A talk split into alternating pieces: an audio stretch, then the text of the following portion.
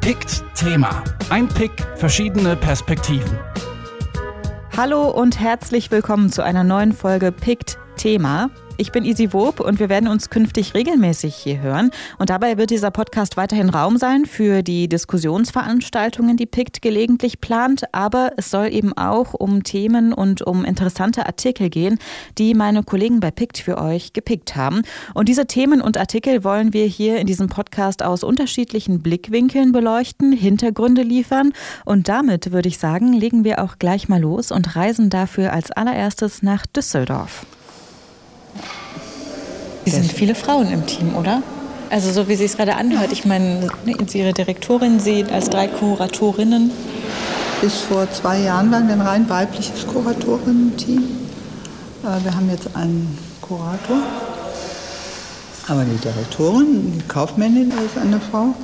Und bei den Restauratoren sind auch viele Frauen. Das war jetzt hier Querschnitt durch die Restauratorenszene.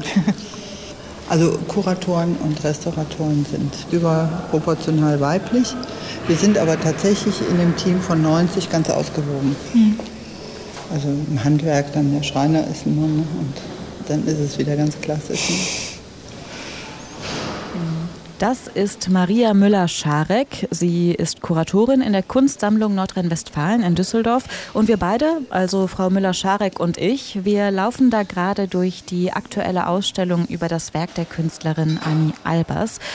Und warum habe ich Maria Müller-Scharek überhaupt diese Frage gestellt? Naja, zum einen, weil ich wirklich überrascht war, von wie vielen Frauen sie mir erzählt hat, die an dieser Ausstellung beteiligt waren.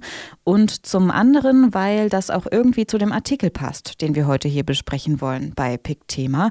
Annie Albers hat ursprünglich am Bauhaus in Weimar studiert und das bringt uns auch gleich zur Überschrift des Artikels, denn die lautet Die vergessenen Frauen des Bauhaus. Und diesen Artikel hat meine Kollegin Christina Mohr für euch gepickt. Also ich finde ja generell, dass aus vielen Kunstrichtungen die Frauen oft außen vor gelassen werden. Also letztes Jahr gab es hier im äh, Frankfurter, in der Schirn gab es eine Ausstellung über die Frauen des Sturm, also auch eine Kunstbewegung.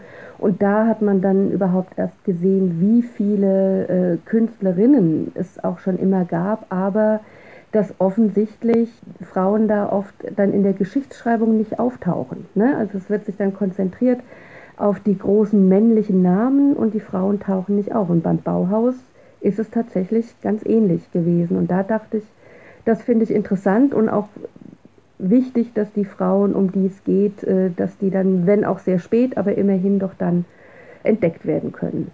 Christina hat den Artikel im amerikanischen Kunstmagazin Artspace entdeckt und geschrieben hat ihn eine New Yorker Kunstjournalistin. Uh, so my name's Jillian Ballard. I'm a contemporary art writer for Artspace magazine and I recently wrote this article uh, called The Other Art History: The Forgotten Women of Bauhaus. Ich erreiche Jillian da gerade in ihrer Wohnung in New York. Okay, can you hear me? Okay, great. Deshalb hört man mit Sicherheit auch immer mal das ein oder andere Taxi oder Auto am Fenster vorbeifahren. Und Jillian hat in ihrem Artikel für das Artspace Magazine verschiedene Frauen, verschiedene Künstlerinnen vorgestellt, die eben am Bauhaus gelernt haben. Unter anderem Annie Albers, in deren Ausstellung ich ja auch war, aber auch Marianne Brandt, Gunther Stölzel, Gertrud Arndt, Alma Sithoff-Buscher, Margarete Heymann. Und die Liste, die könnte man ja noch endlos weiterführen. Und die erste Frage, die ich Jillian gestellt habe, war, alle diese Künstlerinnen, die sie ja auch in ihrem Artikel vorstellt, hat man die wirklich einfach vergessen? I think it's not so much that they're forgotten as much as um, they were kind of encouraged to do more women's work um, than sculpture or painting. Naja, also ich glaube, das ist so eine ganz typisch, einfach so eine stereotypisierende Geschichte. Das hier ist jetzt Theresia Enzensberger. Sie hat genau zu diesem Thema einen Roman geschrieben, Blaupause heißt er, und er handelt von der jungen Luise, die ans Bauhaus kommt, ursprünglich mit der Idee, Architektur zu studieren. Das stellt sich aber alles als nicht so leicht heraus wie gedacht. Theresia hat aber auch, ähnlich vielleicht wie Gillian für das Artspace Magazine, verschiedene Künstlerinnen der Bauhauszeit porträtiert und zwar für eine Sonderausgabe des Monopol-Magazins. Also es gab auch ein paar Leute, die haben andere Sachen gemacht, aber dann finde ich zum Beispiel dann ganz interessant, dass so jemand wie Alma Sithoff-Buscher, die hat beim Haus am Horn mitgemacht, das wurde 1923 ähm, zur großen Bauhausausstellung äh, fertig gemacht in Weimar und die hat da das ähm, Kinderzimmer gemacht. Die Frauen wurden eben, denen wurden schon, es wurde schon erlaubt, dass sie sich auch am Handwerk beteiligen, aber dann doch bitte schon in den äh, für sie vorbestimmten Bereichen. Das Haus am Horn, von dem Theresia da gerade gesprochen hat, ist 1923 im Rahmen der ersten großen Bauhausausstellung entstanden. Und zwar der ersten großen Ausstellung, nachdem Walter Gropius das Bauhaus im April 1919 gegründet hat. Üblicherweise haben Künstlerinnen wie auch Alma Sithoff-Buscher aber eben weniger in der Architektur gelernt und gearbeitet, sondern zu einem sehr großen Teil zunächst in der Webwerkstatt. Walter Gropius is quoted as saying that men were able to think in three dimensions, whereas women thought in two dimensions. I don't personally think that he meant this in this sort of degrading way as it comes off now, but just this idea that women weren't capable even of thinking in terms of large scale or inhabitable spaces. Yeah, so I think that that was a big reason why they were encouraged to study these more um, I guess you'd say like homely practices. Gillian schreibt in ihrem Artikel, und das erzählt sie mir auch im Gespräch, dass diese Aufteilung in die Webklasse zu einem sehr großen Teil damit zu tun hat, dass Walter Gropius geglaubt haben soll, Frauen seien nicht fähig, dreidimensional zu denken Männer hingegen aber schon. Und dass wir das heute als viel abwertender empfinden, als es von ihm vielleicht zu seiner Zeit gemeint war. Denn für sie ist der Fakt, dass sowohl Männer als auch Frauen am Bauhaus zugelassen wurden, schon ein sehr fortschrittlicher Gedanke für die Zeit, in der das Bauhaus entstanden ist. Und damit vielleicht auch schon ein kleiner Schritt in Richtung Gleichberechtigung. Naja, also erstmal muss man sagen, das war eigentlich recht ungewöhnlich, dass Walter Gropius von Anfang an gesagt hat, also hier können alle studieren, unabhängig von ihrem Geschlecht und ihrer Herkunft und so weiter. Und deswegen kam es immer erstmal recht progressiv daher und dann haben sich aber sehr viele Frauen da beworben. Und das führte zu so einer Art Überforderung bei den Meistern. Und dann gab es eben eine Webereiklasse, die äh, eine Zeit lang sogar Frauenklasse hieß. Und eigentlich war es tatsächlich so, dass eben viele Frauen, die vielleicht auch andere Sachen machen wollten, dann erstmal so ein bisschen in die Webwerkstatt abgeschoben wurden. Dass Frauen am Bauhaus studieren durften, bedeutet also noch lange nicht, dass Frauen und Männer dort auch tatsächlich gleichwertig behandelt wurden. Walter Gropius Ideen einer neuen universitären Bewegung waren für seine Zeit aber durchaus fortschrittlich. Zum Beispiel die Idee einer interdisziplinären Lehre oder die Idee, dass Kunst auch industriell reproduzierbar sein kann und dadurch auch das Ziel, die Trennung zwischen Handwerk und Kunst aufzuweichen. Und diese Trennung zwischen Handwerk und Kunst die ja auch heute teilweise noch stattfindet, war sicherlich für die Bauhausschüler, die eher handwerklich gearbeitet haben, eine zusätzliche Hürde im Nachhinein. Und das galt natürlich unter anderem für die Weberei, beispielsweise für die Webkünstlerin Annie Albers. Zurück also in der Annie Albers Ausstellung der Kunstsammlung Nordrhein-Westfalen in Düsseldorf. Hier stehen Kuratorin Maria Müller-Scharek und ich vor einer Art hängendem Raumteiler. Ähm, diesen finde ich einfach so besonders, weil sie hier die Kette in einem textilen Faden ausbildet. Das geht ja auch nicht anders. Aber den Schuss ersetzt durch die Holzlatten und diese ähm, Rundstäbe. Und es kommt einem vor wie so eine, es gibt doch diese Billig-Jalousien, also bei Ikea, ne? so, aus, so eine, aus, ja. aus, Holz. Die sind eigentlich, sehen die ganz schön aus. Ne?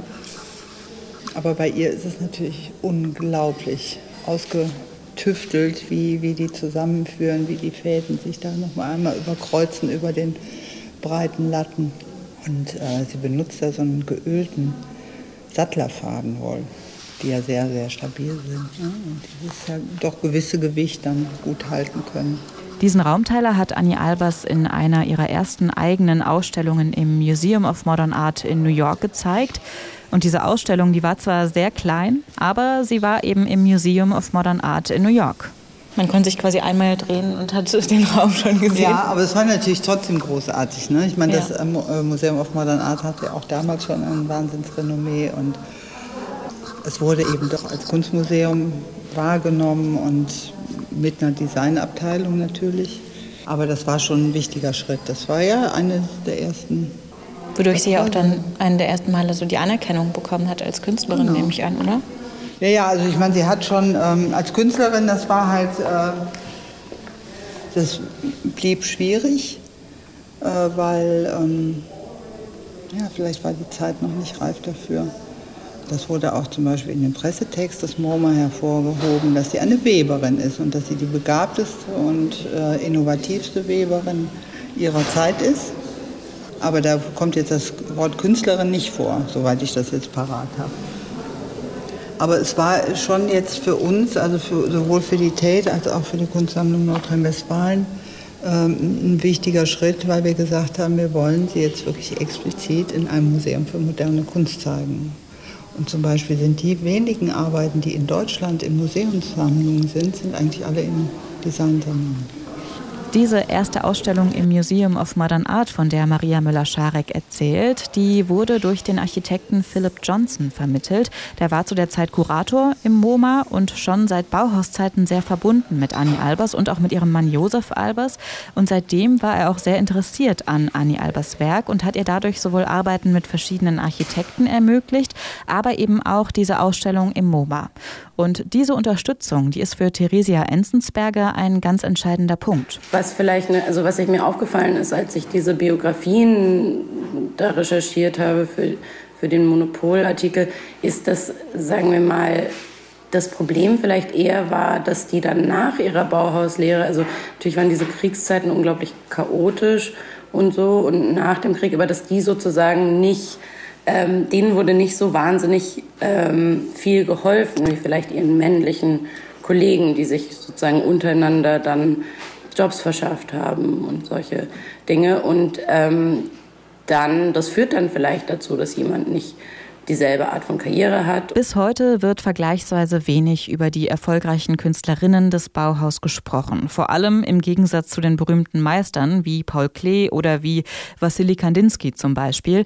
Dazu muss man aber sagen, dass es generell weniger die Schüler, sondern vor allem die Meister am Bauhaus waren, die heute wirklich berühmte Künstler sind. Und das waren eben fast ausschließlich Männer.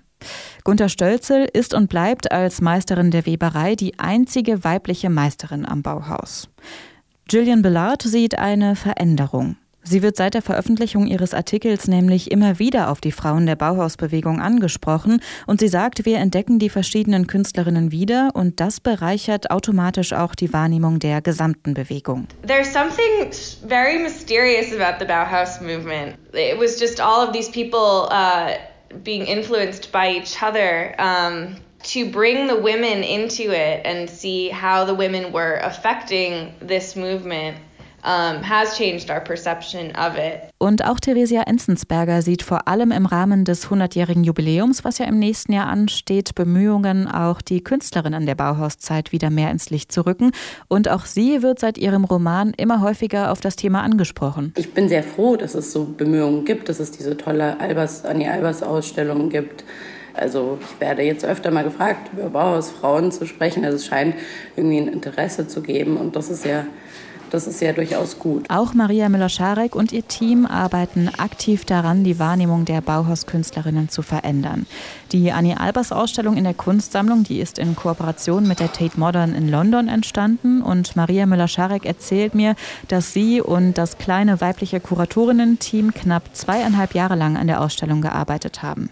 Wir haben jetzt knapp 340 Exponate die ähm, das abdecken, was wir wichtig finden, nämlich zu zeigen, dass Annie Albers eben nicht nur eine Handwerkerin ist, die in den Designbereich gehört, sondern eine Künstlerin, die zudem eine wichtige und inspirierende Lehrerin war und die ähm, auch eine sehr ähm, kluge Autorin war.